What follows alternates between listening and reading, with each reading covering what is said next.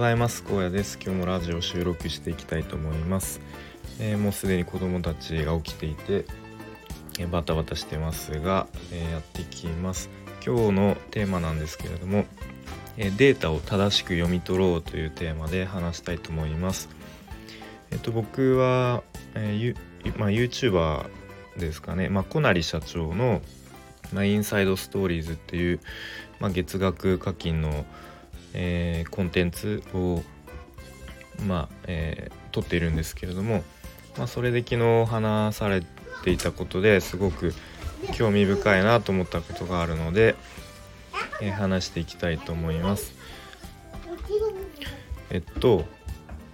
データにおける因果関係と相関を、まあ、正しく読み取ろうみたいな内容です。まあ他にも話はいろいろ話されてたんですけれども、まあ、ちょっと口外はあのしてはいけないっていうことで、まあ、このデータにおける因果関係と相関ということについて、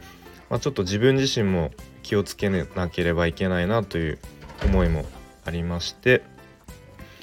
えー、話します。で例えばこんな、えー、データというかあの、まあ、記事とかがあったとします。えー、日本での死亡者を毎年分析した結果死亡者は皆水を飲んでいることが分かった。つまり水を飲んだら死ぬ。まあ明らかにおかしいですよね。えっ、ー、とまあ死亡者は水を飲んだから死んだわけではないですよね、まあ、これは相関はあるものの因果関係はないということですね。えっ、とまあこういう、まあ、今の例はすごく分かりやすかったし、まあ、明らかにあのおかしいなって分かるんですけれども、多分、まあ、今だとコロナ関係とかの、うんまあ、ニュースとかが、まあ、いろんなところで目にあのすると思うんですけれども、まあ、結構こういう例があるんじゃないかなと思っていて、まあ、ちょっと具体的にはあの思いつかないし、まあ、ちょっと調べる時間もなかったんですけれども、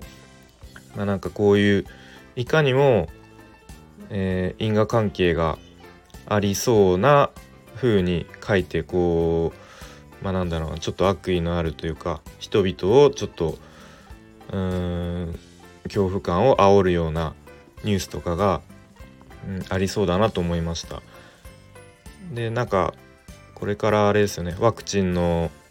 あの話題とかも増えてくると思うので、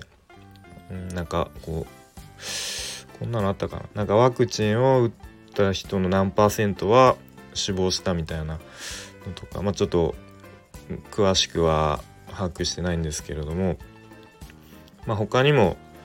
うーん、まあ、ネットニュースとかはなかなかうんパッと目にしただけじゃその中身の真偽が分かりにくいものとかあの乱立していると思うので、えー、まあ、ちょっとこういうあのニュースとかを読む時、まあ、相関関係と因果関係、まあ、これは本当にあのあるのかないのかっていうのをちょっと自分自身で、あのー、しっかりとこう吟味して咀嚼して、えー、理解していきたいなと思いました。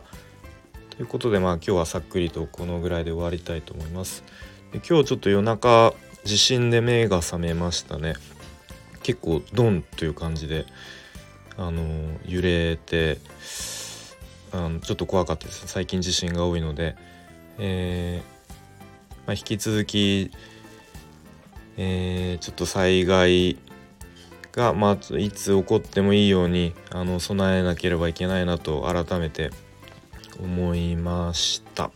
はいということで、えー、今日も充実した一日にしていきましょう。